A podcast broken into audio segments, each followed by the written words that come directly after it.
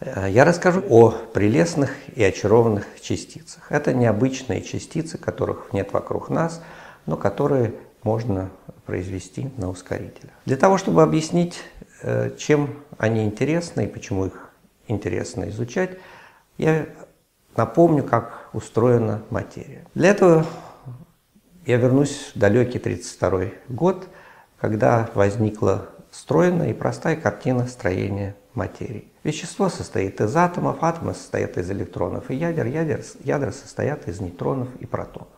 И все, что мы можем увидеть вокруг нас, мы можем описать с помощью вот этих четырех кирпичиков, четырех, потому что существует еще необычная э, частица нейтрино, э, которая также нужна. Природа, однако, э, устроила все несколько сложнее. Выяснилось, что кроме этих частиц существует еще античастицы. Дирак, известный ученый, в свое время предложил знаменитое уравнение, которое описывает электроны в атомах, однако у него был недостаток – отрицательное решение с отрицательной энергией.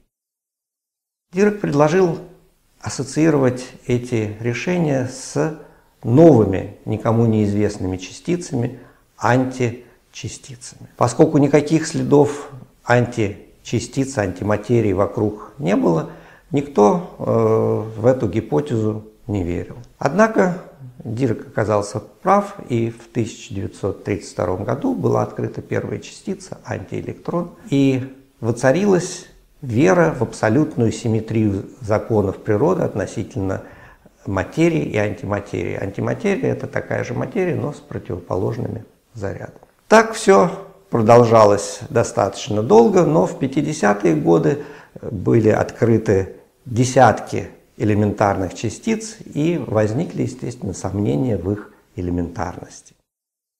В 1964 году Гелман и Цвейк предположили, что частицы Э, а точнее адроны, так Лев Борис Щелкунь, который работает в Институте теоретической и экспериментальной физики, предложил называть частицы, участвующие в сильном или ядерном взаимодействии. Так вот, Гелман и Цвейк э, предположили, что все адроны состоят из кварков. Либо кварка и антикварка, либо из трех кварков. И все опять стало просто вещество состоит из атомов, атомы из электронов и ядер, ядра из нейтронов и протонов, а нейтроны и протоны состоят из кварков. Всего два кварка У и Д и соответствующие антикварки, конечно, нужны для того, чтобы описать все, что мы видим вокруг нас. Опять природа э, придумала э, дополнительные частицы. Когда обнаружили первую частичку, такую ее назвали странной, потому что было странно, зачем она нужна. Затем обнаружили следующую частицу, следующий, и э, ее ученые назвали очарованной, charm. Это строгое научное, научный термин, это не отношение мое к этой частице, это квантовое число, которым она обладает. Следующую частичку э, назвали э, прелестью beauty – это опять квантовое число. Так э, оказалось, что природа создала три набора частиц, из которых только первый нужен для того, чтобы построить все, что мы видим вокруг. Из U и D кварков строятся протоны, нейтроны, ну, соответственно, ядра и так далее. Э, электроны, нейтрино также нужны. А вот для чего нужны два других поколения, которые создала природа, совершенно непонятно. Надо заметить, что э, внутри поколений частички связаны очень тесно, константы связи велики, а между поколениями константы связи намного меньше. Между первым и вторым поколением они меньше, чем внутри поколения, между вторым и третьим еще меньше. И самые э, маленькие константы связи между третьем и первом поколении. Кстати, эти константы связи мы впервые измерили э, в международном эксперименте Аркус. Возможно, ответом на то, зачем нужно три поколения, является гипотеза о, том, что нарушение симметрии между материей и, антиматерией может быть описано в рамках э, модели, где есть три поколения. И оказалось, что действительно это предположение э, правильное. Основная, основной механизм различия свойств материи и антиматерии именно связан с тем, что имеется три поколения. А я хочу напомнить, что различие свойств материи и антиматерии э, необходимо для нашего существования. Как показал в 1967 году академик Сахаров, если бы не было различия в свойствах материи и антиматерии, то вся материя и антиматерия э, проаннигилировали бы на ранних стадиях развития Вселенной, и не осталось бы вещества, из которого Э, строятся звезды, планеты и мы с вами. Поэтому обнаружение вот такого различия свойств материи и антиматерии и э, выяснение его механизма очень интересно для объяснения нашего существования. К сожалению, за последнее время выяснилось, что этого механизма недостаточно для того, чтобы объяснить избыток материи во Вселенной. И поэтому мы ищем другие механизмы нарушения э, симметрии между материей и антиматерией. И это очень активная область исследований.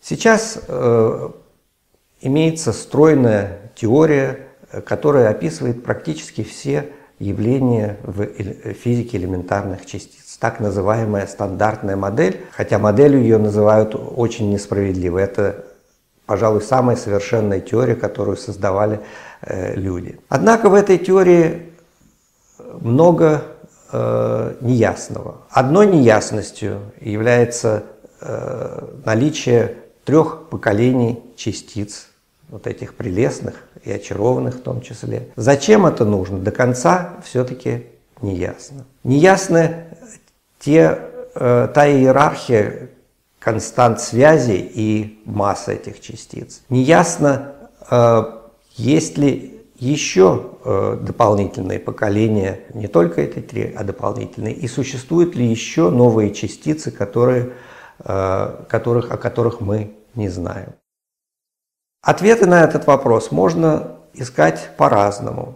Один из них, прямой способ, это попытаться произвести новые частицы на ускорителе и Здесь сейчас ведутся эксперименты на Большом адронном коллайдере, где ищутся новые частицы и явления. В Японии создается ускоритель, который называется фабрика Б-мезонов, Б-фабрика или фабрика прелести. Для экспериментов создаются э, очень сложные детекторы, в создании которых принимают участие э, ученые из всех э, стран мира практически ведущих, в том числе и из России. В экспериментах на Большом адронном коллайдере один также направлен на поиск неявных эффектов, виртуальных эффектов, так называемый эксперимент LHC-B. Опять B – это beauty. И в его создании также принимало участие э, большое количество ученых из России и даже Э, руководителем экспериментов достаточно долго являлся э, российский ученый. Другой способ – это очень точно измерять свойства э, частиц и пытаться найти эффекты от новых частиц и явлений в распадах тех частиц, которые мы уже знаем. То есть виртуальные эффекты, которые не проявляются в виде прямого рождения частиц. И очень важно, в частности, увидеть, найти новые источники нарушения симметрии между материей и антиматерией. Нейтрино – это, возможно, одна из самых загадочных частиц во Вселенной. Оно участвует только в слабом взаимодействии, поэтому может проходить через большие толщи вещества, через Землю, через Солнце, через каждого из нас – каждую секунду проходит миллион миллиардов нейтрино, и мы этого не замечаем. Казалось бы, а зачем обсуждать такую иллюзорную частицу? Но она играет большую роль в нашей жизни. Начнем с того, что Солнце не светило бы без э, существования нейтрино. Дело в том, что первой реакцией из э, цепочки, которая дает энергию на Солнце, является э, реакция сливания двух протонов, слияние двух протонов в дейтрон, позитрон и нейтрино. Так что без нейтрино мы бы с вами не существовали. Участвует нейтрино и в самых ярких событиях в нашей галактике, во взрывах сверхновой. Сверхновая звезда, когда взрывается, светится так же, как вся галактика. Но при этом еще намного больше энергии уходит в виде нейтрино, на порядке больше. Так что эта почти неуловимая частица э, участвует в очень интересных процессах. Придумал нейтрину известный физик Вольфганг Паули в 1930 году для того, чтобы решить проблему с бета-распадом. Бета-распад – это переход одного ядра в другое с испусканием электрона. И в соответствии с законами сохранения энергии импульса э, должны быть э, э, энергии электронов все время одинаковые в этих распадах. Однако выяснилось, что они меняются от распада к распаду. И горячие головы стали обсуждать даже возможность того, что в распаде в бета-распаде нарушается такой фундаментальный закон, как закон сохранения энергии. Однако Паули придумал более элегантный выход. Он предположил, что вместе с электроном испускается э, новая частица, которую потом назвали нейтрино, и она настолько слабо взаимодействует с веществом, что улетает э, из детектора, мы ее не видим. Это была очень нетривиальная гипотеза, поэтому Паули ее изложил не в виде научной статьи, а в виде шутливого письма э, участникам э, Конгресса по радиоактивности, которое он начинал таким образом. «Дорогие радиоактивные дамы и господа». Потом он излагал свою гипотезу, Э, и заканчивал опять шуткой, что когда есть проблема, можно поступать двумя способами. Либо по совету известного физика Дебая э, не обращать на нее внимания и не думать, как о новых налогах, так, и либо пытаться ее решить каким угодно образом. Вот он выбрал второй путь, который оказался правильным, хотя сам Паули еще несколько раз сомневался в этом, и даже в следующем письме написал, что э, он сделал недавно что-то очень ужасное, он пред, предложил частицу, которую никогда, которую никогда нельзя будет обнаружить. Но он ошибался, экспериментаторы оказались более э, изобретательными, чем он думал, и Райнес и Коуэн э, обнаружили нейтрино. После этого начались исследования свойств нейтрино. В первую очередь оказалось, что масса нейтрино очень маленькая. Сейчас мы знаем, что масса нейтрино э, как минимум в миллион раз меньше, чем масса электрона. Самый лучший предел получен в эксперименте Лобашова в Институте ядерных исследований, и такой же предел получен в Германии. Это примерно 2 электрона вольта. А кроме того, можно получить э, косвенные указания о массе нейтрино, например, Э, такой процесс двойной бета-распад без нейтрино чувствителен к массе нейтрино, если это майрановская частица. И э, в, тысяч, в 2012 году эксперимент Эксов, в который входит и наша группа, опубликовал э, предел на массу нейтрино примерно 0,3 электрона вольта. Имеются пределы и из астрофизических наблюдений, но там требуются еще дополнительные гипотезы. Важной характеристикой является э, спиральность нейтрино. Нейтрино обладает спином, можно представить себе, что э, э, это как нейтрино как волчок, крутится либо по часовой стрелке, э, когда движется, либо против часовой стрелки, соответственно, либо правостороннее, либо левостороннее. Выяснилось, что нейтрино левостороннее. И это совершенно нетривиально, потому что это означает, что мир, который мы видим в зеркале, не существует. Если нейтрино отразить в зеркале, то вместо левостороннего нейтрино мы увидим правостороннее нейтрино, а такого нет. То есть такого мира, который есть в зеркале, нет. Было известно два э, типа заряженных лептонов – мионы и электроны. Поэтому, естественно, было предположить, что э, существует два типа нейтрино – мионное и электронное. Бруно Пантекорво предложил, э, как это выяснить. Он предложил схему эксперимента. Бруно Пантекорво – это знаменитый итальянский физик, который большую часть своей жизни проработал в России. Э, он был моим профессором. А в 2013 году э, исполнилось сто лет с его рождения, и этот юбилей широко праздновался и в России, и в Италии.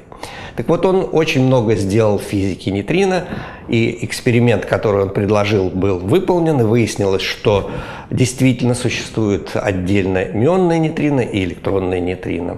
Шварц, Штернбергер и э, Ледерман получили Нобелевскую премию за это. Когда в 1975 году Мартин Перл обнаружил еще один заряженный лептон, тау-лептон, то уже ни у кого не оставалось сомнений, что имеется еще одно нейтрино, тау-нейтрино. А, еще до его обнаружения в эксперименте Аргус э, с нашим участием нам удалось э, определить его спиральность. Э, это тоже было левое нейтрино, и мы также измерили его массу. В 1957 году Бруно Пантекоров показал, что э, если у нейтрино имеется масса, то нейтрино одного типа могут переходить в нейтрино другого типа в вакууме и обратно. Возникают такие осцилляции нейтрино, период который э, зависит от разности квадратов масс соответствующих нейтрино. Такие осцилляции начали искать, и искали, э, в частности, осцилляции э, нейтрино, которые, э, нейтрино, которые рождаются на Солнце. Это был эксперимент Дэвиса. Кстати, идею этого эксперимента опять предложил Бруно Пантекорво. И в 70-е годы стало понятно, что поток нейтрино от Солнца примерно в три раза меньше, чем предполагалось, что естественно в случае осцилляций. Однако э, скептики говорили, что энергия, которую регистрировали в эксперименте Дэвиса, очень большая и регистрируется только малая доля спектра нейтрино от Солнца, а эта доля модельно зависима. Поэтому э, очень важным оказался эксперимент под руководством Гаврина из Института ядерных исследований, который э, с помощью галлия-германиевого метода, который имеет меньший порог, э, э, сумел показать, что дефицит нейтрино имеется и в случае э, низкого порога, то есть для полного спектра нейтрино от Солнца, где нет никаких модельных зависимостей. Такой же эксперимент одновременно провели и в Европе. Еще один тип осцилляций был обнаружен в эксперименте суперкамиоканда. Там смотрели на различия в потоках мионных нейтрино, рождаемых космическими лучами э, над установкой и э, на противоположной стороне Земли. Потоки э, мионных нейтрино должны были быть равны, потому что мионные нейтрино проходят очень легко через Землю и не, не, как не ослабляется их поток. Однако выяснилось, что потоки нейтрино из-под Земли меньше, чем потоки э, мионных нейтрино э, сверху, из атмосферы. Это было также объяснено э, осцилляциями нейтрино.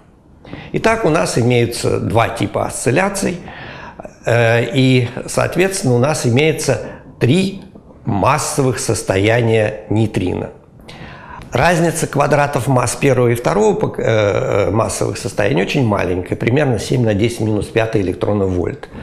А третье массовое состояние отстоит немножко больше, примерно 2 на 10 минус 3 разницы э, в квадратах масс но это тоже очень маленькое число. Надо заметить, что осцилляционные эксперименты дают только э, разницы квадратов массы и не дают абсолютное значение массы. Каждое из э, этих массовых состояний является смесью нейтрино разных типов – электронного, мионного и тау-нейтрино с соответствующими коэффициентами. Этих коэффициентов легко понять, что их 9, 3 типа нейтрино и 3 массовых состояния, и они образуют матрицу Пантекорва, Маки, Накагава и Саката. В 2011 году был измерен последний элемент этой матрицы, э, при этом э, принимали в этих измерениях активное участие ученые из России, из Института ядерных исследований, Зои Яй, Курчатовского института. Оказалось, что этот элемент последний не э, маленький, и это дает возможность исследовать различия свойств материи и антиматерии в случае нейтрино. Матрица смешивания нейтрино оказалась совершенно не похожей на матрицу смешивания кварков. И, может быть, в этом э, кроется какой-то ключ к отгадке э, э, того, как устроен наш мир при очень больших энергиях, недоступных для ускорителей. Поэтому мы надеемся, что исследования нейтрино принесут еще много сюрпризов. Я расскажу о поисках стерильного нейтрино. Это гипотетическая загадочная частица. Э, и начну я не с самих поисков, а с напоминания об устройстве нашего мира. Без этого будет трудно понять проблему. Все, из чего мы состоим, состоит из кварков и лептонов. Протоны и нейтроны состоят из У и Д кварков, из протонов и нейтронов состоят атомные ядра, из атомных ядер и электронов образуются атомы, которые объединяются в молекулы, и получается все то, что мы видим вокруг нас. Очень простая картина. Электроны в атомах удерживаются за счет электромагнитного взаимодействия, его переносчиком является фотон. Э, кварки внутри протона и нейтрона удерживаются за счет сильного взаимодействия, его переносчиками являются глюоны –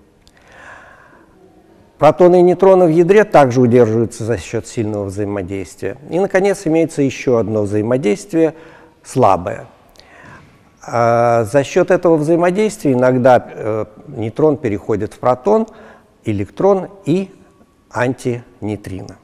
Я должен здесь сказать, что у каждой частицы есть античастица, которая отличается от частицы противоположными знаками зарядов. Причем заряды бывают не только Э, электрические, но и другие. Например, э, брионный заряд отличает нейтрон от антинейтрона. Все выглядит очень просто и элегантно.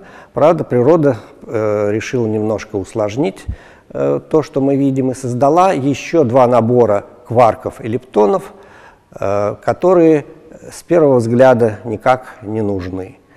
Эти наборы называются поколениями кварков и лептонов, и э, они тяжелее, чем обычные кварки и лептоны. Вокруг нас их нет, они иногда возникают в взаимодействиях э, частиц первого поколения, но быстро распадаются в них, и э, поэтому вокруг нас их практически нет. Возможно, они нужны для того, чтобы объяснить или создать э, различия в свойствах материи и антиматерии, но до конца э, это еще непонятно. Но даже в этом случае все выглядит очень просто и элегантно. Имеются кварки, имеются лептоны. Кварки принимают участие в сильном взаимодействии, лептоны не принимают участие в сильном взаимодействии. И из них все построено то, что мы видим. Нужна, правда, еще одна частица, бозон Хиггса, который дает массы всем фундаментальным частицам. То, что я рассказал, называется стандартной моделью. Это совершенная теория, которая описывает все то, что мы видим вокруг нас. Тем не менее, ученые думают, что это не является э, окончательной теорией по той причине, что э, она не описывает то, что мы не видим. В частности, она не описывает природу так называемой темной материи, которая во Вселенной в пять раз больше, чем обычной материи. В стандартной модели есть и еще другие проблемы, о которых я сейчас не буду говорить, поэтому ученые считают, что есть более полная, всеохватывающая теория, которая э, придет на смену э, нынешней стандартной модели. Конечно, она не отменит стандартную модель, точно так же, как э, теория относительности Эйнштейна не отменила механику Ньютона, просто э, она будет э, применима в других областях, где э, э нынешняя теория пока не применима. Поэтому э, э, очень большое количество ученых ищет явления, которые выходят за рамки стандартной модели, не описываются э, стандартной моделью, стандартной теорией. И пока э, ничего надежного э, у нас в руках нет. Имеются только несколько указаний. И одно из таких указаний – это как раз указание о существовании стерильного нейтрина. О чем идет речь? Э, примерно до 2011 года считалось, что поток антинейтрина от реактора хорошо совпадает с теоретическими предсказаниями. Но в 2011 году были проведены э, новые теоретические оценки потока, и они оказались примерно на 5% больше. Более того, группа профессора Сереброва из Пияфа Э, измерила время жизни нейтрона, оно оказалось э, несколько меньше предыдущих значений, что тоже приводит к увеличению числа регистрируемых событий. Таким образом, сейчас регистрируемый поток антинейтрина электронных от реактора оказывается меньше предсказаний. Это можно объяснить тем, что электронные антинейтрино переходят в новые, неизвестные нам еще нейтрино, которые называются стерильными нейтринами.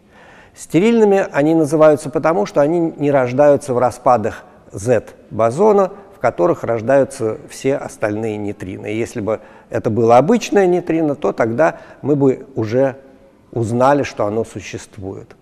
Поэтому это стерильное нейтрино.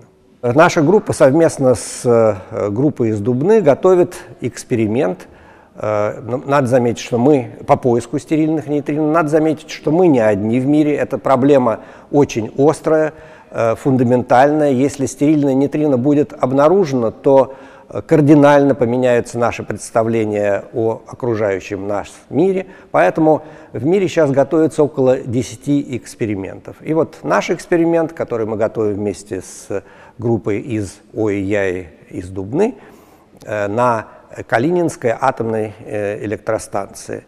Э, он э, называется ДАНС. Я не буду расшифровывать это название, оно что-то обозначает, но это не так важно. По меркам нашей области это небольшой детектор. Э, по сравнению с громадными детекторами на Большом адронном коллайдере, скажем, это совсем крошечный детектор, тем не менее его вес больше 10 тонн. В нем применяются э, новейшие российские технологии, так называемые кремниевые фотоумножители. Кремниевые фотоумножители были Э, изобретены в России, и вот в частности наша группа вместе с группой из МИФИ довела их до э, состояния реального физического прибора. Мы сделали э, калориметр на 8 тысяч каналов со считыванием с помощью кремниевых фотоумножителей. Так вот эти кремниевые фотоумножители будут использоваться в нашем детекторе. Детектор э, будет расположен э, недалеко от центра реактора – Э, измерения будут проводиться на двух расстояниях или на трех расстояниях, примерно от 10 до 12 метров. Мы должны увидеть осцилляции, э, характерные осцилляции э, в числе зарегистрированных нейтрино. И по этим осцилляциям, если мы их обнаружим, мы сможем сказать, что существует стерильное нейтрино и определить его массу. Ну, точнее, разность масс с обычным нейтрино. Эксперимент сейчас уже вошел в завершающую стадию. Мы провели э, испытания прототипа детектора на Калининской АЭС, и эти испытания подтвердили наши оценки фона и эффективности детектора, что дает нам э, все основания надеяться на то, что э, эксперимент будет успешным. Мы планируем начать измерения в 2014 году и э, примерно через год после набора э, статистики можно будет сказать, э, действительно существует ли эта загадочная частица стерильная нейтрино или нет. Ну и что может сказать скептик? Что будет от того, что вы, даже если вы обнаружите э, стерильные нейтрино и кардинально изменится э, наше представление о э, окружающем нас мире, что это даст простому человеку. Скептики, которые сомневаются в необходимости фундаментальной науки, обычно заботятся о простых людях, которые, кстати, э, обычно не сомневаются в необходимости науки.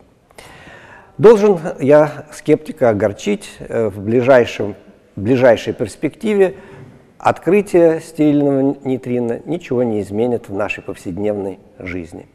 Быть может, только появится дополнительный стимул для э, школьников и студентов изучать науку.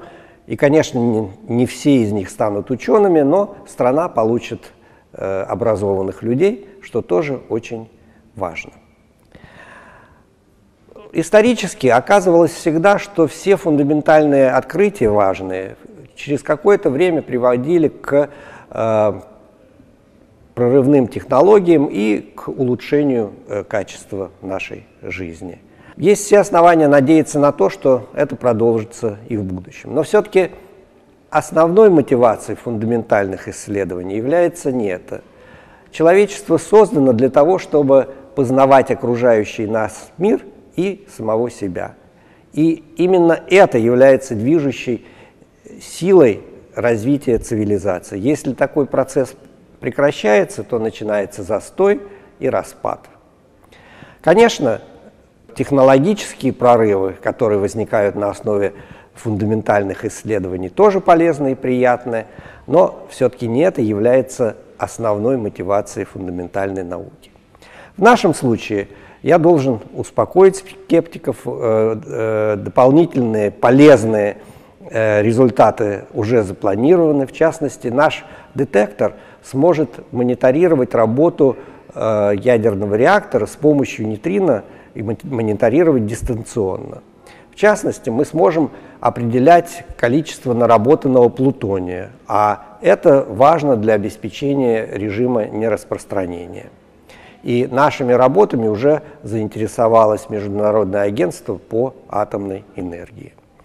А те э, фотодетекторы, о которых я уже говорил, кремниевые фотоумножители, они найдут применение во многих областях и э, в первую очередь в медицине. Уже сейчас мы работаем над э, применением этих детекторов для позитронно-эмиссионной томографии. Так что полезные результаты для простых людей тоже будут, и мы изо всех сил сейчас стараемся как можно скорее запустить наш детектор и получить ответ на э, интересующий нас вопрос, есть ли э, стерильное нейтрино или его нет. Протон и нейтрон, э, о которых все слышали, были обнаружены в начале XIX э, века в опытах Резерфорда и Чедвика. В течение где-то полувека физики считали, что эти частицы являются элементарными и точечными. В 1965 году э, Гелман и Цвейк э, высказали предположение, что протон и нейтрон состоят из кварков.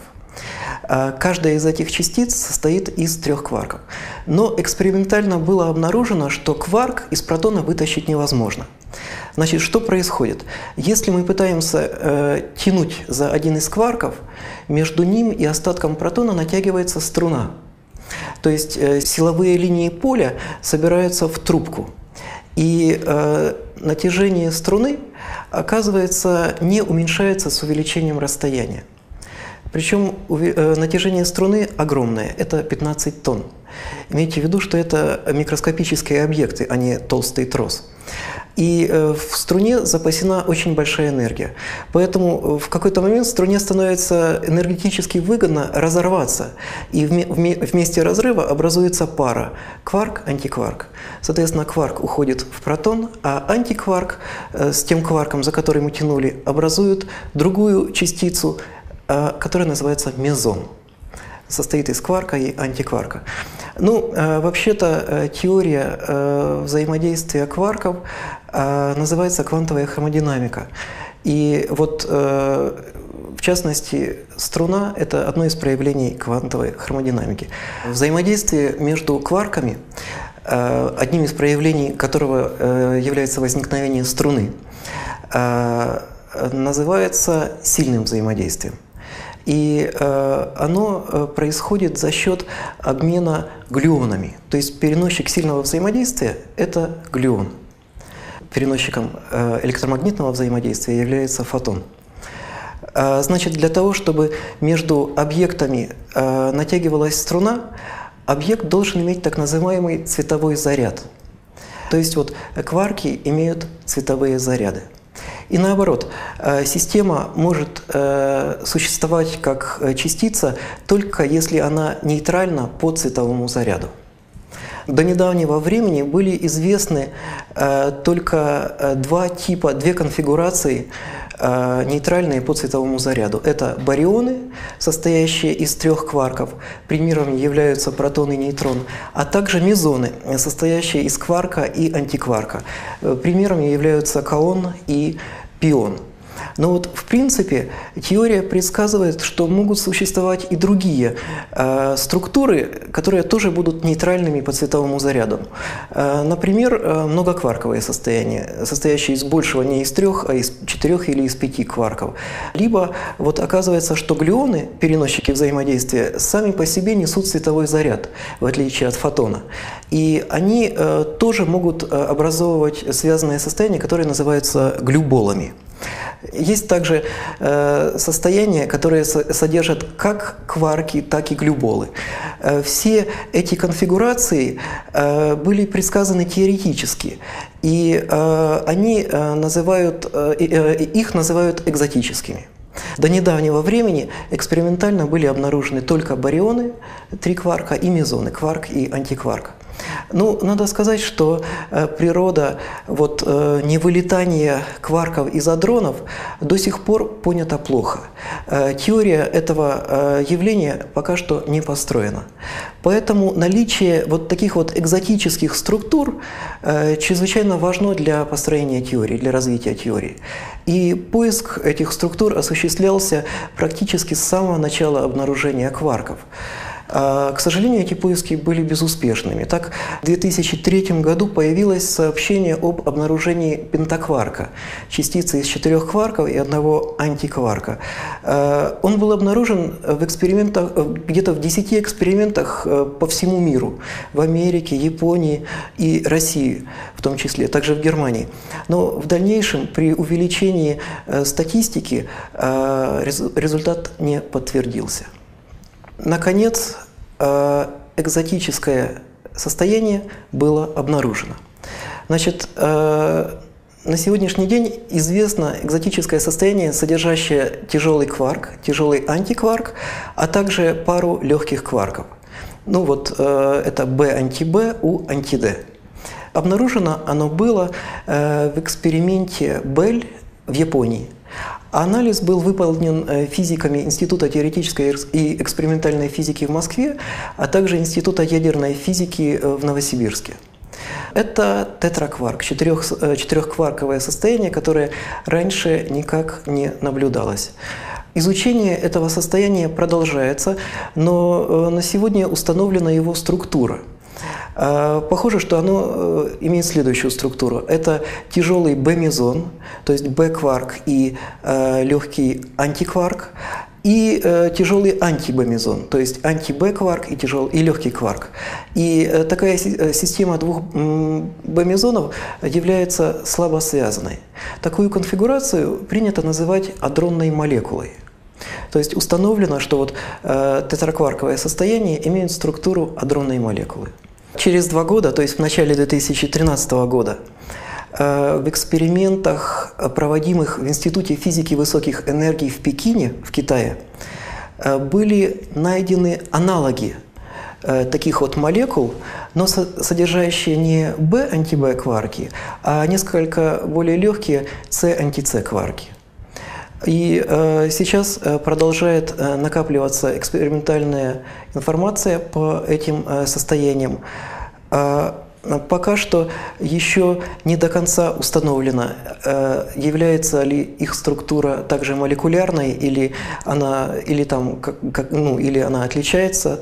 Э, существует много теоретических моделей, которые предсказывают, которые пытаются объяснить эти экзотические состояния. В частности, кроме молекулы предлагается адрачармоний. Адрочермоний э, – это состояние э, БНТБ, э, которое окружено облаком из легких кварков. Еще один вариант – это дикварк и антидикварк. То есть, когда связаны два кварка и связаны два антикварка. Соответственно, они между собой взаимодействуют, и получается э, четырехкварковое состояние. Но вот дальнейшее экспериментальное изучение требуется для того, чтобы э, вот разделить, э, какая из этих моделей э, справедлива. Ну и э, несомненно, что богатый экспериментальный э, материал, накопленный по э, этим четырехкварковым состояниям, и, соответственно, всплеск теоретического интереса к этой теме приведут к более глубокому пониманию природы конфайнмента и, в частности, и вообще сильных взаимодействий при низких энергиях.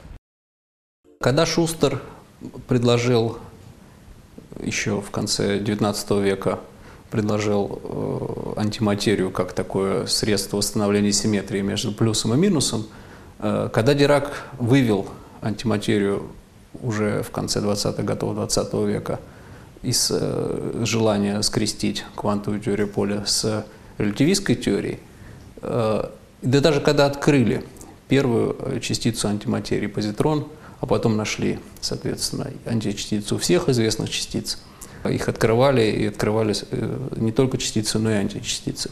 Когда выяснили, что у всех частиц есть античастицы, все казалось бы, э, мир такой исключительно симметричный.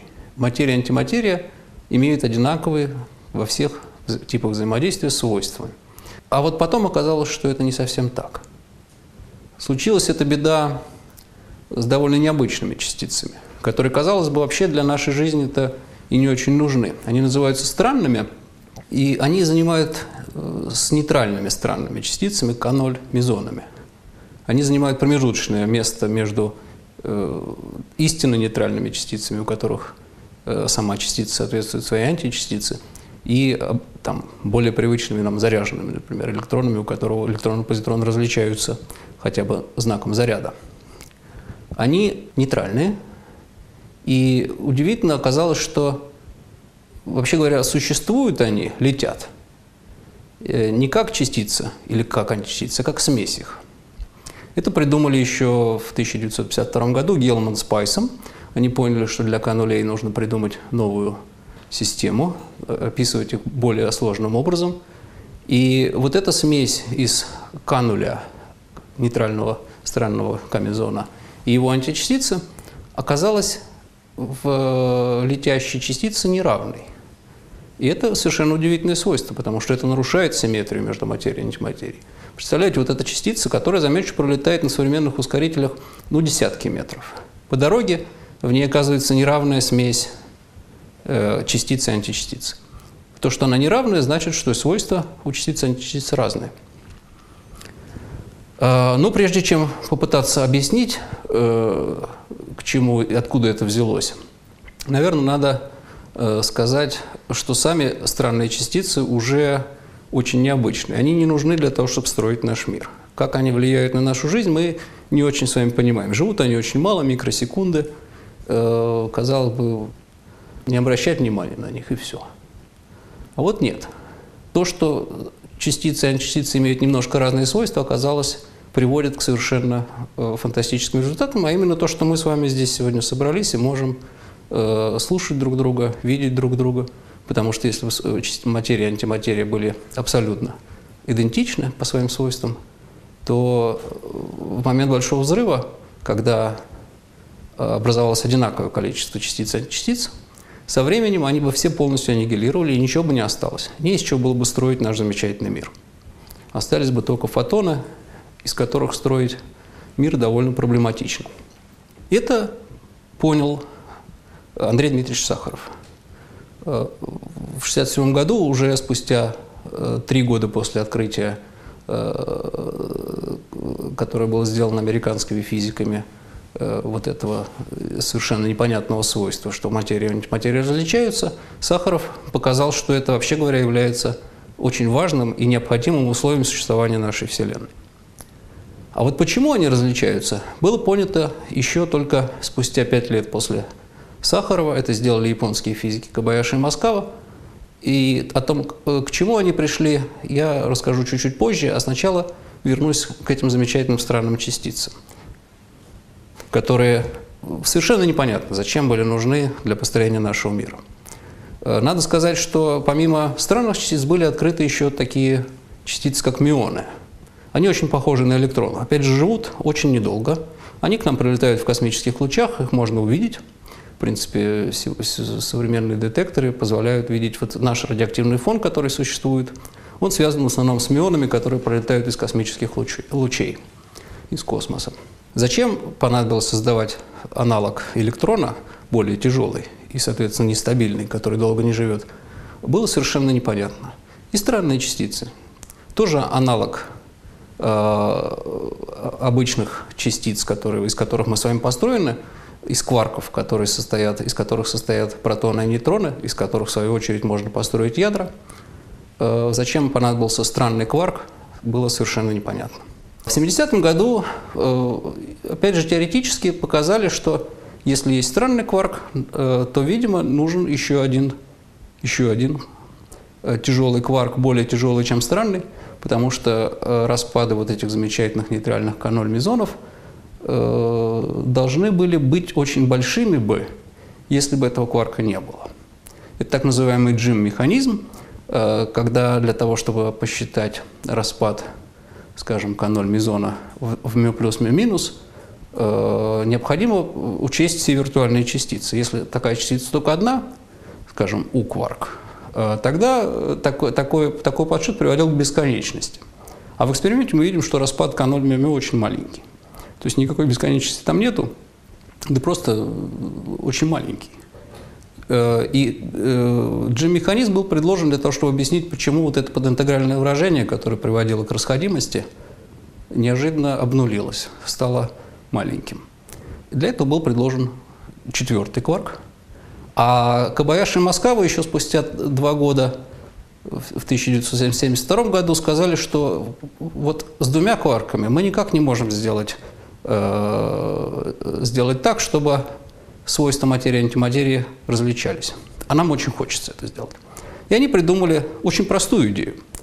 Казалось бы, то, что они придумали, вот когда объясняешь современным студентам, они говорят, ну это же тривиально. Да, все, все, что нужно, это добавить еще два кварка. Сделать не, не два поколения кварков и лептонов, а три поколения. А в трех поколениях уже можно сделать так, чтобы Э, свойства материи и антиматерии могли различаться. Здесь э, вступает в игру э, хиггсовская частица, потому что именно она дает массы всем частицам, которые у нас, которые мы наблюдаем, включая электроны, кварки, тяжелые, легкие, неважно. И взаимодействие хиггсовского поля с кварками и лептонами как раз приводит к тому, что массы у них появляются.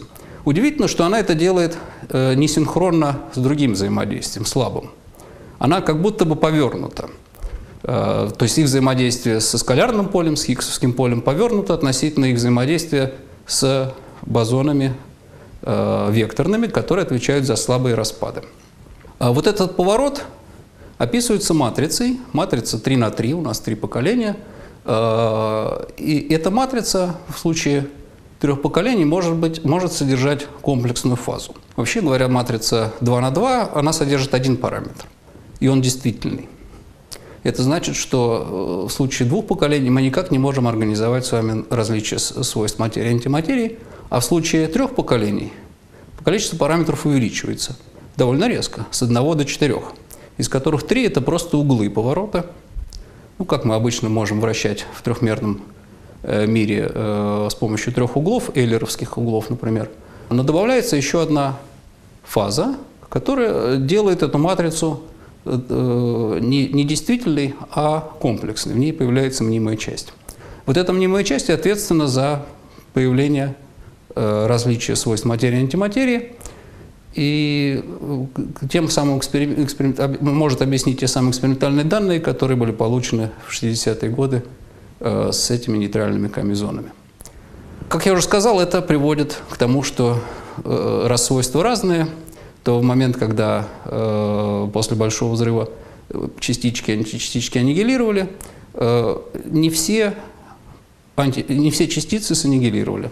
На 10 в 9, на миллиард частиц античастиц осталась, выжила одна частица.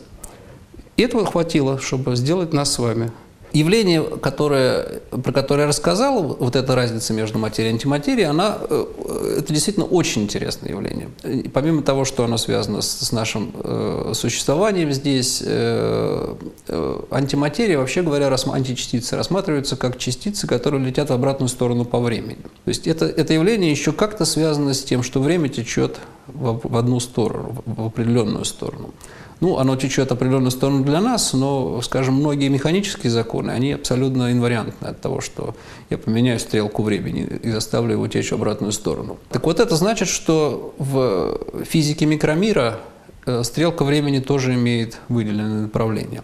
Поэтому этим явлением так активно интересуются, и с момента его открытия и до сегодняшних дней есть специальные эксперименты, которые занимаются тем, чтобы это явление изучать. Оно действительно очень интересное. И интересно, что э, именно для третьего поколения кварков э, разница между материей, между кварками и антикварками большая, потому что для странных кварков она как раз была очень маленькая, она была всего меньше процента, а для третьего поколения она бывает большая, порядка единицы, порядка 100%. И вот этим изучением этого явления для третьего поколения занимаются специальные эксперименты – один из них, э, эксперимент, на котором работаю я, это так называемая Б-фабрика, э, эксперимент, где сталкивают электроны с позитронами, рождают э, Б-мезоны, в которые есть кварк третьего поколения, и смотрится на разницу для Б-мезона и анти-Б-мезона.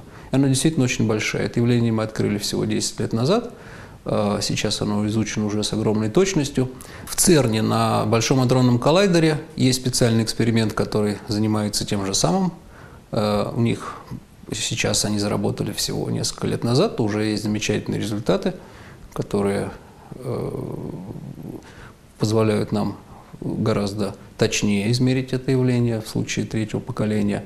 А то, на что мы надеемся, это все-таки увидеть э, некоторые отличия от предсказаний, потому что с помощью теории Кабаяши-Мацкава можно очень точно предсказать, какое нарушение этой симметрии между материей и антиматерией будет наблюдаться. И то, что мы хотим увидеть, это э, несоответствие между предсказаниями и экспериментальными данными. Потому что это означало бы, что существует что-то новое, до сих пор не найденное.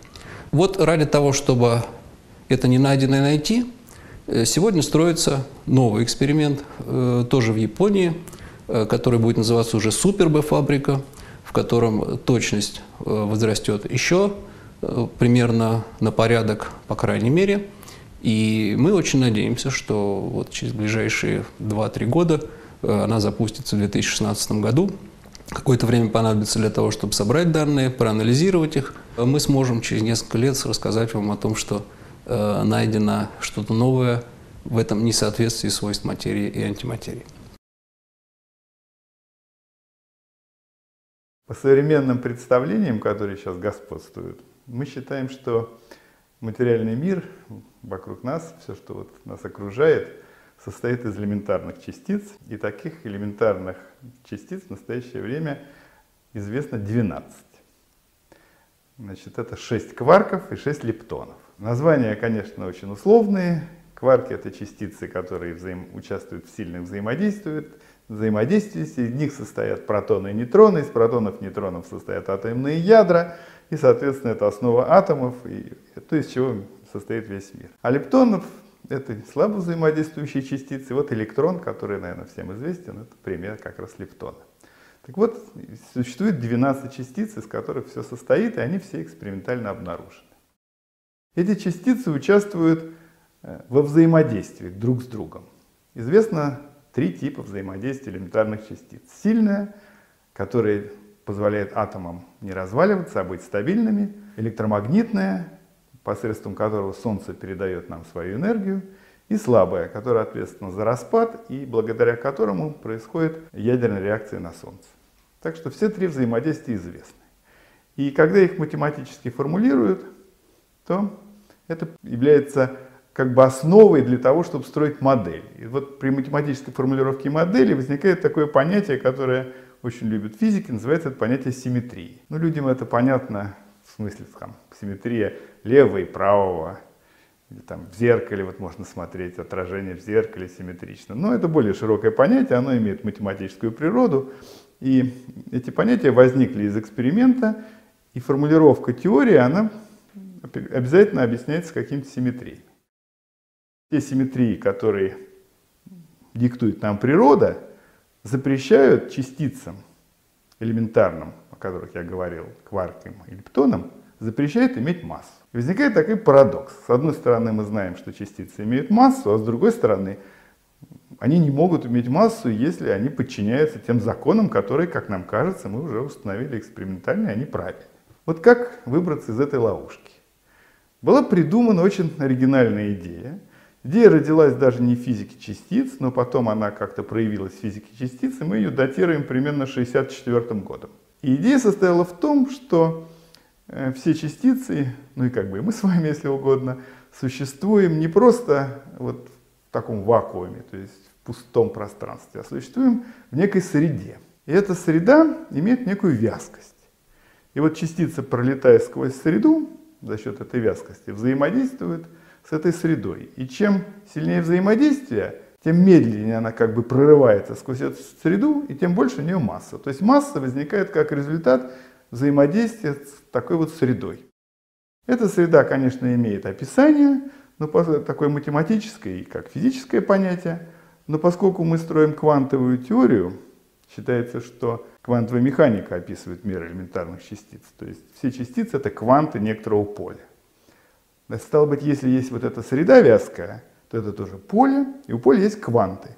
Эти кванты и есть бозоны Хиггса. То есть вот было придумано существование такой среды, кванты которого есть бозоны Хиггса, а существование среды обеспечивает массу всем частицам. Оказывается, что это не противоречит тем симметриям, о которых я говорил. Вот такой оригинальный выход из этой сложной ситуации. Эта идея, как я сказал, родилась раньше, в другом месте, не в физике частиц, а в физике твердого тела, но потом перекочевала в физику частиц. И ее связывают с именами тех ученых, которые эту идею разрабатывали и предлагали. Один из этих ученых Хиггс. Питер Хиггс – это шотландский ученый. Но были и другие люди, в частности, было двое бельгийцев. Браут и Энглер.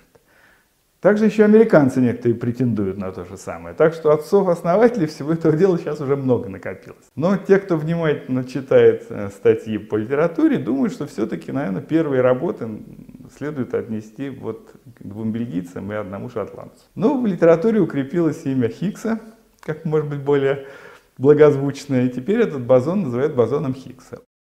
Он экспериментально не обнаружен. И теоретики, к сожалению, не предсказывают его массы.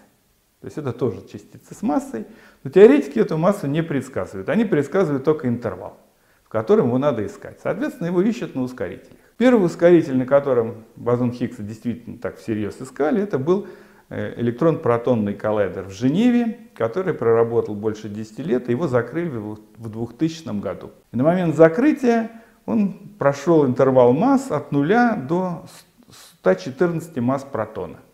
И бозона Хиггса не нашел. Но когда его закрывали, было много, конечно, сожалений, потому что на самом краю э, возможности ускорителя наблюдались какие-то непонятные события. Все думали, может быть, это сигнал бозона Хиггса. Но, к сожалению, пришлось закрыть все-таки ускоритель. И эстафету перехватил коллайдер уже протонный коллайдер лаборатории имени Ферми под Чикаго, который тоже проработал около 20 лет и который закрыли в 2010 э, году.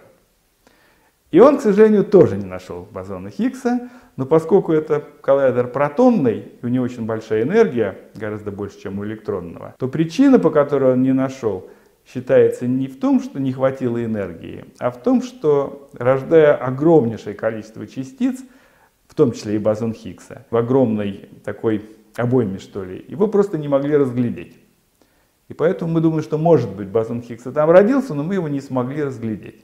Теперь, значит, надежды связаны с новым коллайдером, который работает в Женеве, который вступил в строй в девятом году, потом там был небольшой инцидент, его на год закрывали, ну вот в одиннадцатом году он полностью работал, и перекрыл огромный интервал масс, э, возможных масс бозона Хиггса. В результате он запретил существование бозона Хиггса в интервале от 600 протонных масс до 130.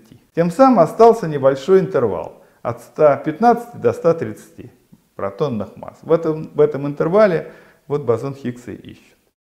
Допустим, мы его обнаруживаем. Тогда мы подтверждаем, что механизм, который заложен во всю эту схему, правильный. Значит, мы правильно понимаем, как это все происходит. Значит, один вариант развития событий. Если это так, ну, как бы в неком смысле вот мы вздохнули с облегчением, да, правильно угадали. Другой вариант, что они не находят на этом ускорителе ничего в этом интервале. Это значит, что, наверное, такого частицы в такой форме, как я предполагается, нету. Значит, мы что-то неправильно понимаем в этой схеме.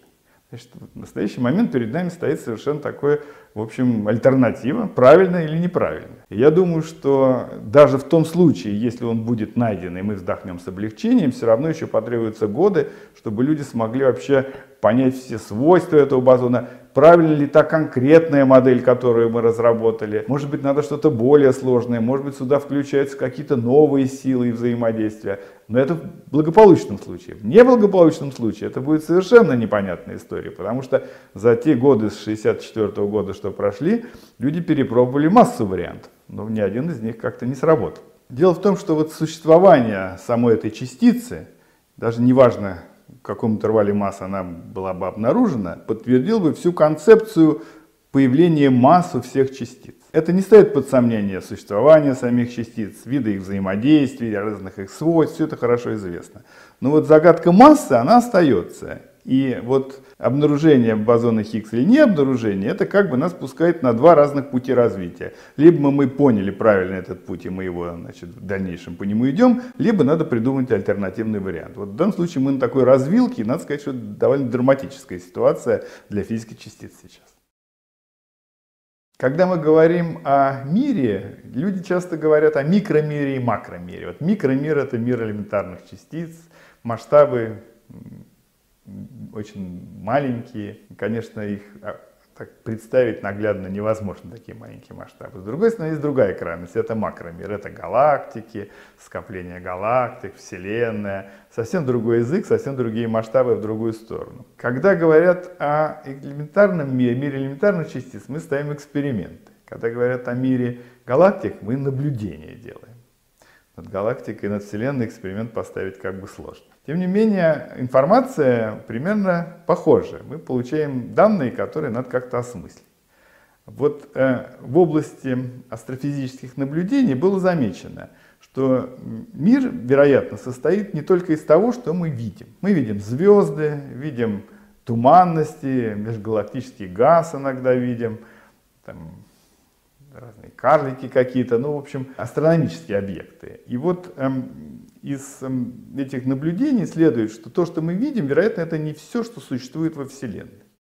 По э, вращению звезд вокруг центра галактики можно определить, какова масса галактики.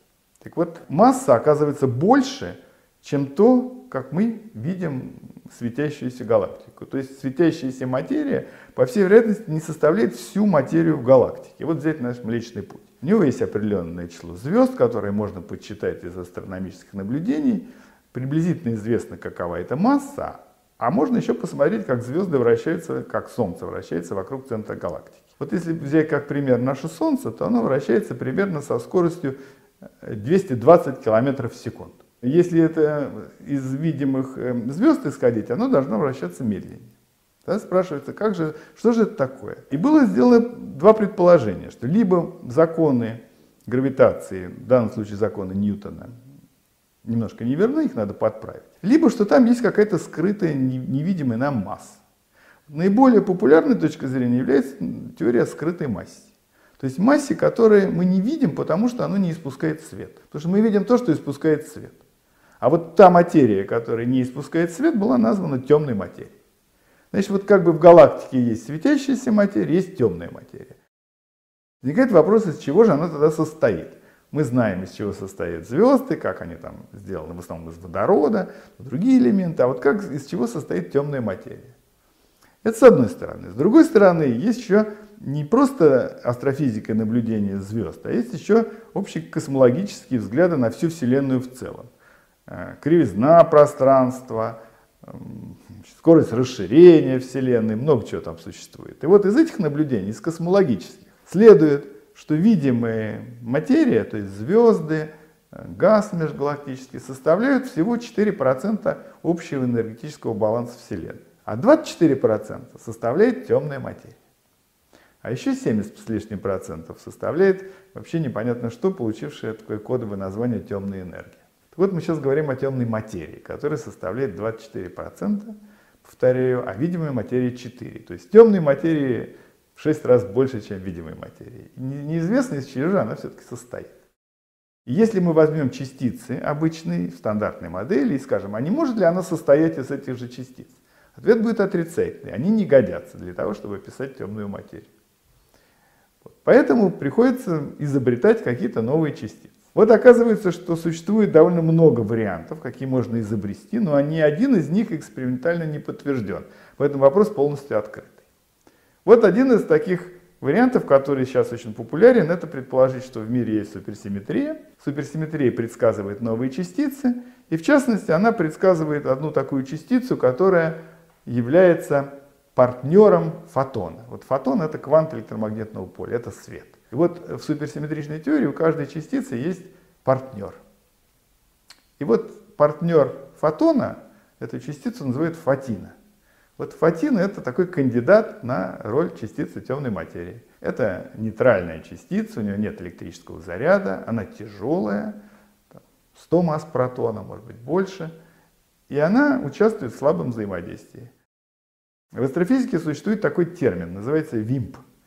WIMP это аббревиатура из английского Weakly Interacting Massive Particle, то есть слабо взаимодействующая массивная частица. Вот этот самый, например, фатина, суперсимметричная частица, это как раз типичный WIMP. И вот эти вимпы предположительно составляют основу темной материи. Они образуют гало нашей галактики. Гало примерно раз в 5 больше, чем видимый размер галактики. И по этому гало эти частицы носятся со скоростью примерно 300 километров в секунду. И мы пытаемся эти частицы экспериментально обнаружить. Есть специальные подземные установки, на которых пытаются эти вимпы поймать. Вот пока результат отрицательный, пока не поймали. Поэтому этот вопрос как бы остается открытым, он очень такой интенсивно обсуждается, много экспериментов новых готовится в попытках поймать частицу темной материи. Если она будет поймана путем взаимодействия с обычной материей, тогда, вероятно, следующим этапом будет ее попытка ее родить на коллайдерах. И тоже сейчас это делается. И мы пытаемся идентифицировать то, что рождается на коллайдерах, с тем, что мы ловим из космоса в виде вот этих самых частиц темной материи. И если эти два, так сказать, пути сойдутся, то мы поймем природу темной материи. Почему разделяют вообще темную энергию и темную материю? Мы не видим ни то, ни другое. Дело в том, что темная материя, предположительно, это обычная материя с обычным уравнением состояния, как говорят. То есть это обычные частицы. Они подчиняются обычным уравнениям давления, пропорциональной плотности и так далее. А вот то, что называют темной энергией, и то, что ответственно за расширенное расширение Вселенной, это субстанция, которая не подчиняется обычным законам для частиц.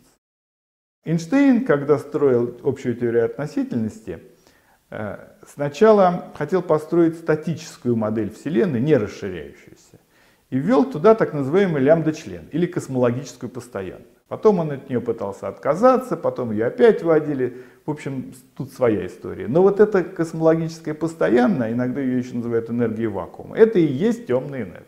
Что это такое и почему, не вполне понятно, как физическая субстанция – но уравнение Эйнштейна это вот типичное космологическое постоянное.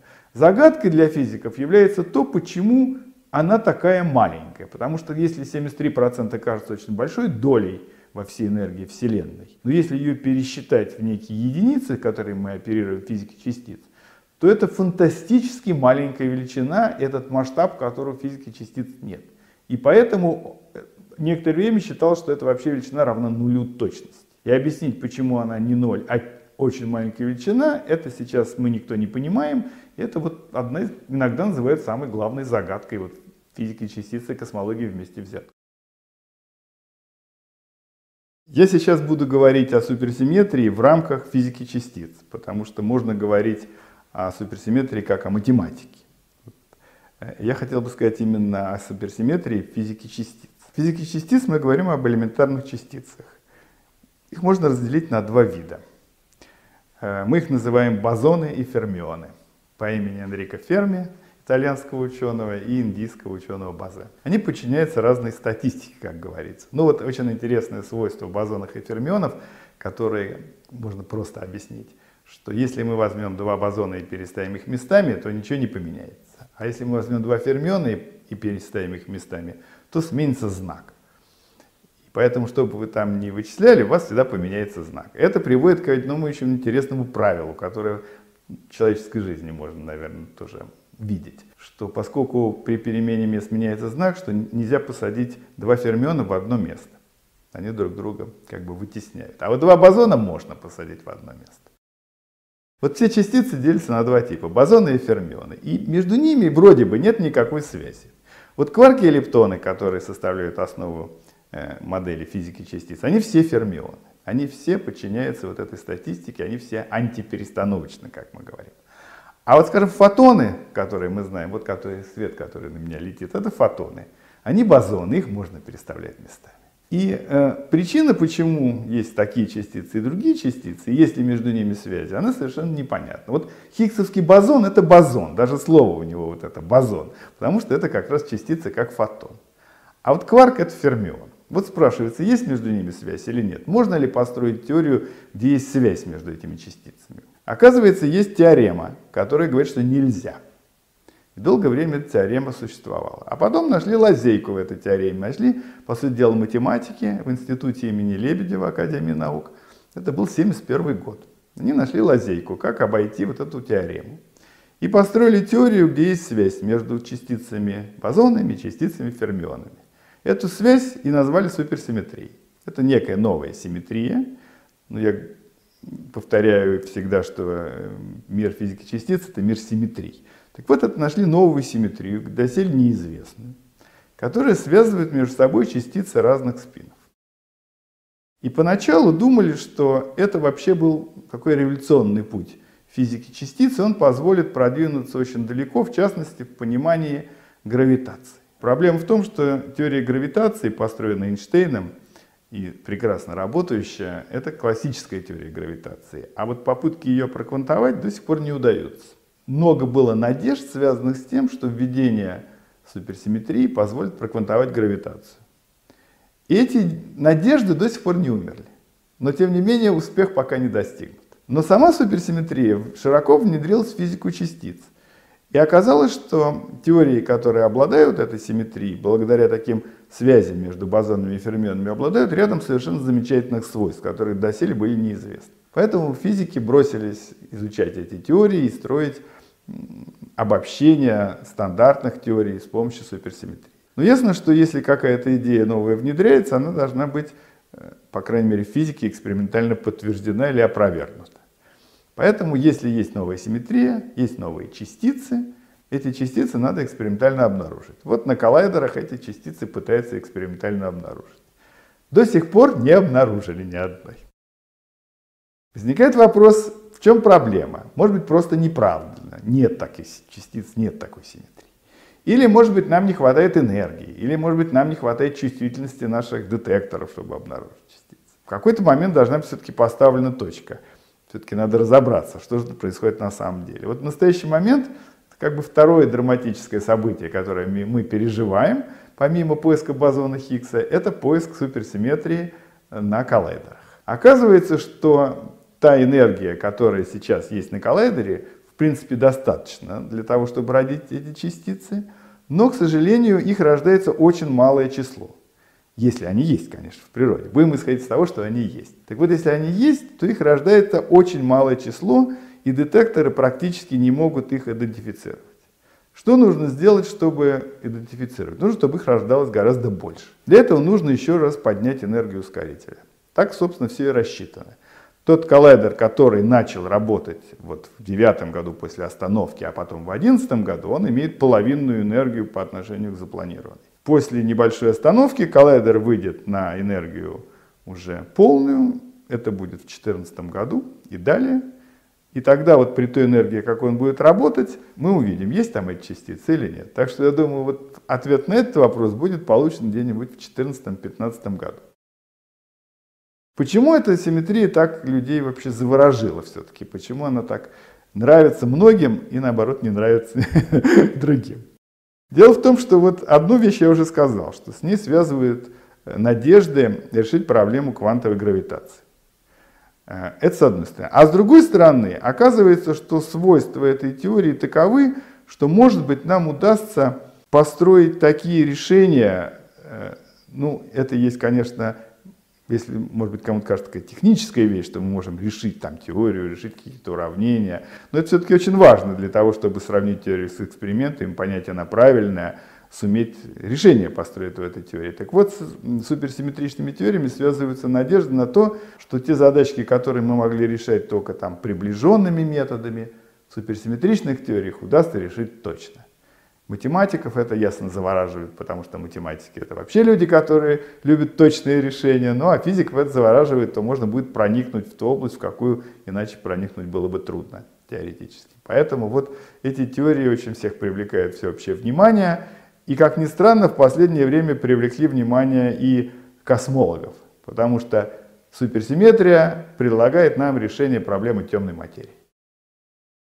2012 год стал годом триумфа физики.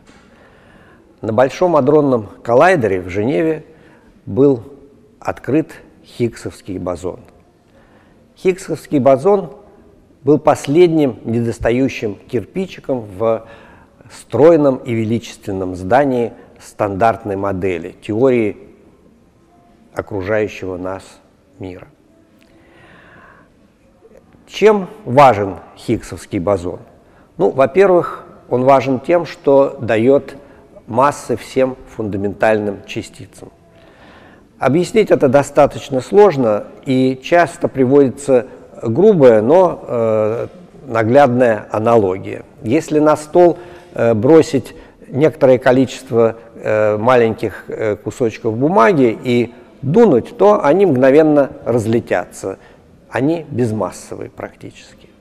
Если же на стол налить немножко масла и эти кусочки бумаги бросить в масло, то если мы подуем, то двигаться они будут медленно. Это как раз характеристика того, что они стали массивными. Они стали массивными за счет взаимодействия с маслом. Также и фундаментальные частицы за счет взаимодействия с полем Хиггса э, становятся массивными, приобретают массу. И, э, а Хиггс – это квант этого поля, можно сказать, капелька этого масла э, на столе.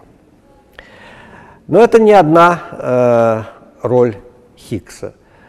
Э, Еще, э, э, может быть, более важной ролью является то, что без Хиггсовского бозона стандартная модель, это совершенная теория, которая описывает все, что мы видим, стала бы неприменима при энергиях, которые уже достижимы человеком. На Большом адронном коллайдере в районе примерно одного ТЭВа. Один ТЭВ – это энергия, которую приобретает электрон, пройдя разность потенциалов в 10 миллиардов вольт.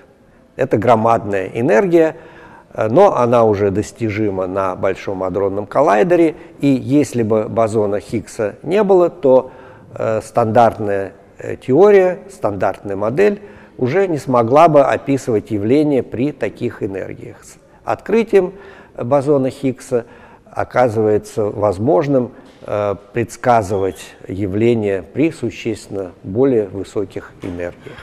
То есть стандартная модель стала применима в очень широком интервале энергии. Несмотря на всю красоту и величественность стандартной модели, э, никто не верит, что это есть окончательная теория всего. Потому что, э, во-первых, она не описывает того, что мы не видим, темную материю, во-вторых, в ней есть внутренние противоречия, которые для того, чтобы их э, разрешить, требуют сверхточной подстройки параметров. Да и самих параметров э, в этой модели очень много. Они никак не предсказываются, их приходится брать из эксперимента. И, наконец, э, стандартная модель не включает в себя гравитацию, а э, теория всего, мы надеемся, будет описывать и гравитацию тоже. Поэтому сейчас ведутся интенсивные поиски явлений, которые выходят за рамки э, стандартной модели и, э, мы надеемся, помогут указать путь к более совершенной теории. Для того, чтобы такие явления искать, предлагается построить новый громадный коллайдер, который называется Международный линейный электрон-позитронный коллайдер. Зачем строить такой коллайдер, когда уже работает э, большой адронный коллайдер в Женеве? Дело в том, что в Женеве на Большом адронном коллайдере сталкиваются протоны. А протоны – это очень сложные объекты, состоящие из большого количества кварков и глюонов.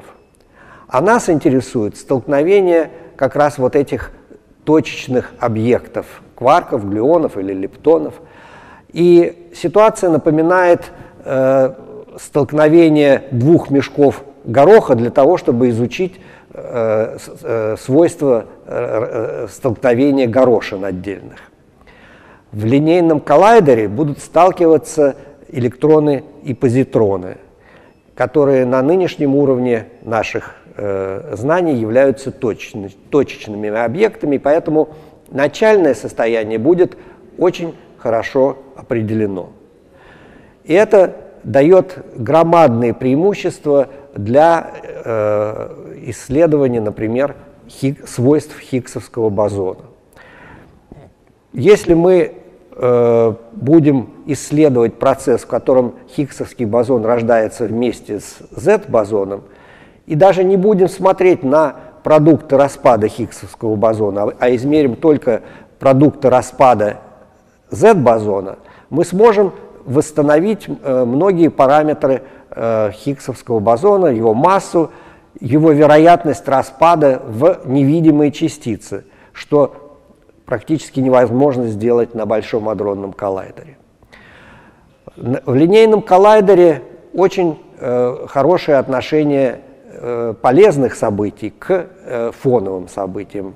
Примерно всего лишь порядок величины, на порядок величины больше фоновых событий, чем событий с Хиггсовским бозоном. В случае Большого адронного коллайдера на одно событие рождения Хиггсовского бозона приходится более миллиарда ненужных событий, из которых потом приходится выкапывать Хиггсовский бозон. Вы представляете, насколько сложнее работать на Большом адронном коллайдере, поэтому на линейном коллайдере э, свойства Хиггсовского бозона э, можно изучить намного точнее. Кстати, я забыл сказать, почему э, коллайдер будет линейным. Дело в том, что э, раньше э, ускорители, большинство ускорителей ну а большинство ускорителей теперь коллайдеры, частицы сталкиваются лоб в лоб, для того, чтобы э, большая часть их энергии могла быть э, использована с пользой.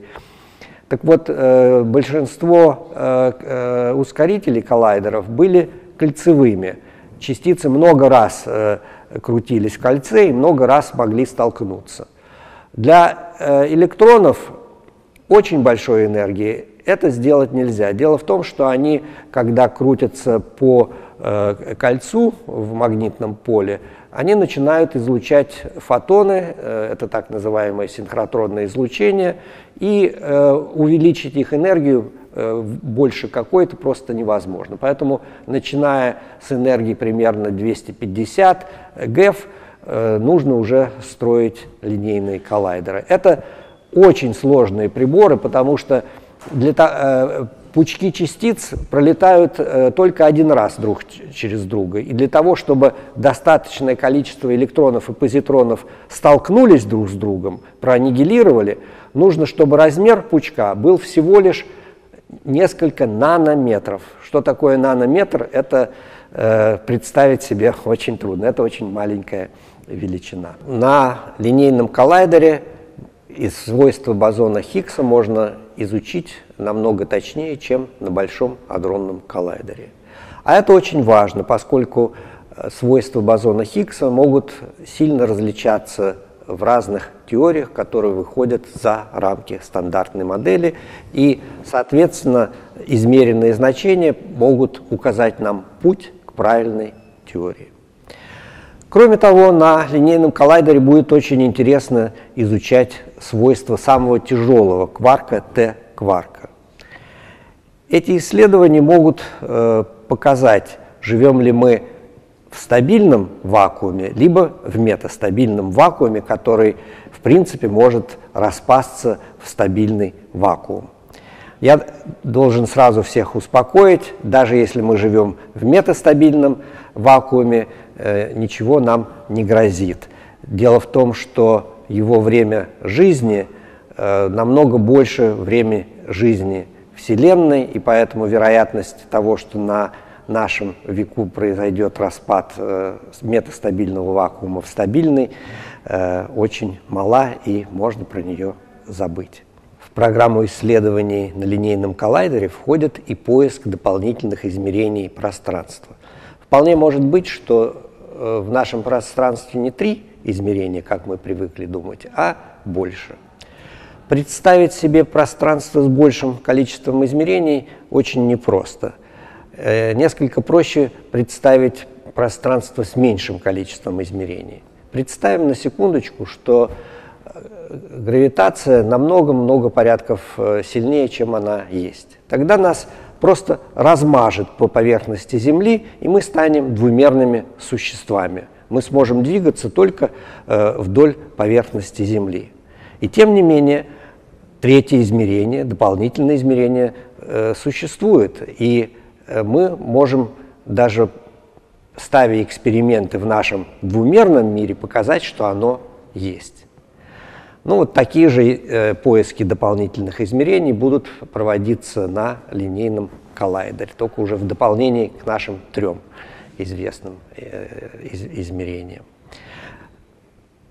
Может быть, самым важным и интересным будет что-то вообще неожиданное. Мы планируем какие-то эксперименты. Но, может быть, самым интересным результатом будет что-то совершенно новое, что мы сейчас предсказать не можем. Я надеюсь, что я представил убедительные доказательства того, что линейный коллайдер строить нужно. Осталось убедить правительство э, выделить деньги на этот проект. Этот проект очень большой. Это э, коллайдер длиной примерно 30 километров. Стоимость его примерно Э, равна стоимости большого адронного коллайдера, то есть около 8 миллиардов долларов. Это кажется большой суммой, но если учесть, что коллайдер будет работать 20 лет, а работать на нем будет 5000 ученых, то в год на ученого придется примерно 40 э, тысяч долларов, если я не ошибся, деля два числа. И это совершенно сравнимо с другими областями науки. Та страна, которая решится строить этот коллайдер, э, должна будет вложить в него не меньше половины стоимости. Где его можно строить? Его можно строить в нескольких местах. Несколько мест рассматривались. Одно место рассматривалось в России, в Дубне, очень хорошее место. Но пока что российское правительство не решилось Э, объявить о том, что оно хочет построить у себя линейный коллайдер.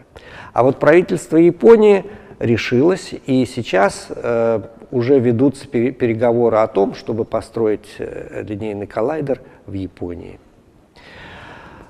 Кроме коллайдера нужно построить еще детекторы. Детекторы Э, для линейного коллайдера отличаются от детекторов на большом адронном коллайдере. С одной стороны, они более простые, потому что не нужно э, подавлять тот фон, который есть на большом адронном коллайдере. А с другой стороны, они более сложные, потому что они должны быть намного более точными, чтобы использовать все преимущества линейного коллайдера.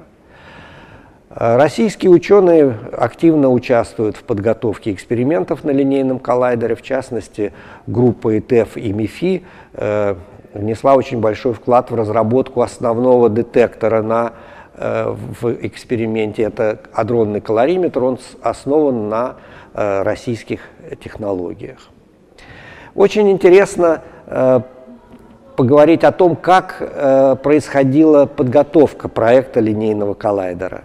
Это совершенно необычная э, работа, была организована прямо учеными. Они собрались, решили сделать э, проект линейного коллайдера и э, самоорганизовались. Образовался комитет по э, подготовке физической программы э, коллайдера и э, детекторов на нем, и второй комитет по развитию самого э, коллайдера. Эти комитеты организовывали э, рабочие группы, которые разрабатывали отдельные э, элементы или ускорители, или детекторы, а также физику. Все это э, суммировалось на международных конференциях, затем представлялось независимому международному комитету из людей, которые не участвовали в этом процессе, который давал советы и корректировал направление работ. И в результате вот такой самоорганизованной работы 12 июня 2013 года проект линейного коллайдера был готов и был представлен публике на всемирном событии, которое началось в Японии, продолжилось в Женеве и закончилось в США.